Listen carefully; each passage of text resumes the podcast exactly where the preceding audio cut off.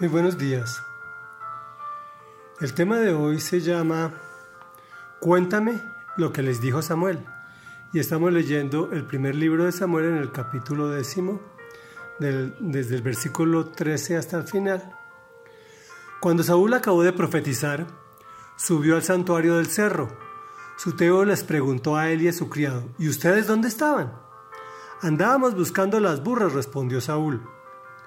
Pero como no dábamos con ellas, fuimos a ver a Samuel. Cuéntame qué les dijo Samuel, pidió el tío de Saúl. Nos aseguró que habían encontrado las burras. Sin embargo, Saúl no le contó a su tío lo que Samuel le había dicho acerca del reino. Después de esto, Samuel convocó al pueblo de Israel para que se presentara ante el Señor en Mizpa.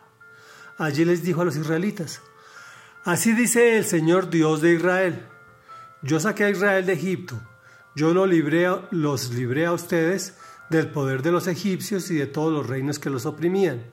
Ahora, sin embargo, ustedes han rechazado a su Dios, quien los libra de todas las calamidades y aflicciones. Han dicho, no, danos un rey que nos gobierne. Por tanto, preséntense ahora ante el Señor por tribus y por familias. Dicho esto, Samuel hizo lo que se acercaran todas las tribus de Israel y al echar la suerte fue escogida la tribu de Benjamín. Luego mandó que se acercara la tribu de Benjamín familia por familia y la suerte cayó sobre la familia de Matri y finalmente sobre Saúl, hijo de Quis. Entonces fueron a buscar a Saúl, pero no lo encontraron, de modo que volvieron a consultar al Señor.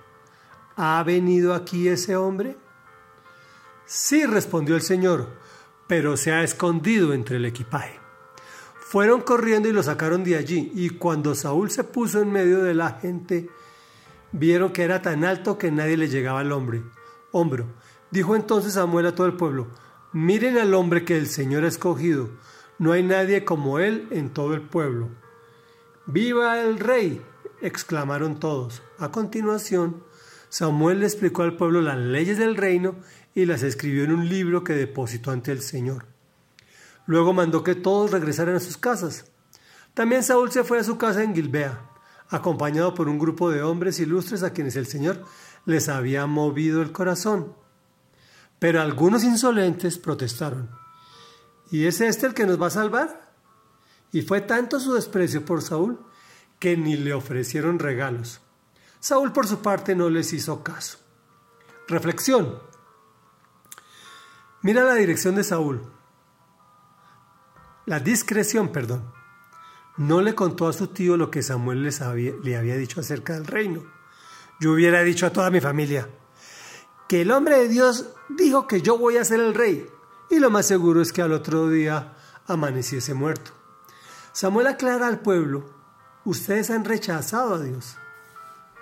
¿Qué quiere decir esto?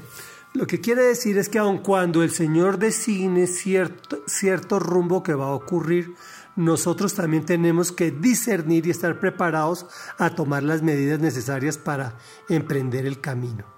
Porque el primero que se va a oponer es el enemigo. Samuel explica al reino y escribió en un libro eh, que depositó ante el Señor. Aquí vemos la importancia del conocimiento en la sociedad occidental que parte desde el judeocristianismo, de enseñar a los niños a leer para que puedan comprender la palabra de Dios y del atraso latinoamericano al prohibírsele al pueblo leer la Biblia. Por eso es, o más bien fue, tan importante en Norteamérica la creación de la iglesia, la escuela y la alcaldía en la formación de los pueblitos. Finalmente siempre aparece el envidioso y que además cree que sabe más que Dios. ¿Y este qué nos va a salvar? Oremos. Amado Rey, Dios y Padres y Señor Todopoderoso, que habitas los cielos de los cielos de los cielos, hoy venimos a ti a darte gracias, Señor, porque sabemos que así como escogiste a Samuel, nos has escogido a nosotros, y a Saúl nos has escogido a nosotros, has escogido nuestra familia y has escogido nuestra descendencia, Señor. Hoy te clamamos, Señor, para no ser como el pueblo israelita que te rechazó, Señor, sino que seamos aquellos que te recibimos en nuestras vidas, en nuestros corazones y en la toma de decisiones para el futuro. Te pedimos, Señor, que nos des discernimiento y que entendamos. En el nombre poderoso de Jesús. Amén y amén.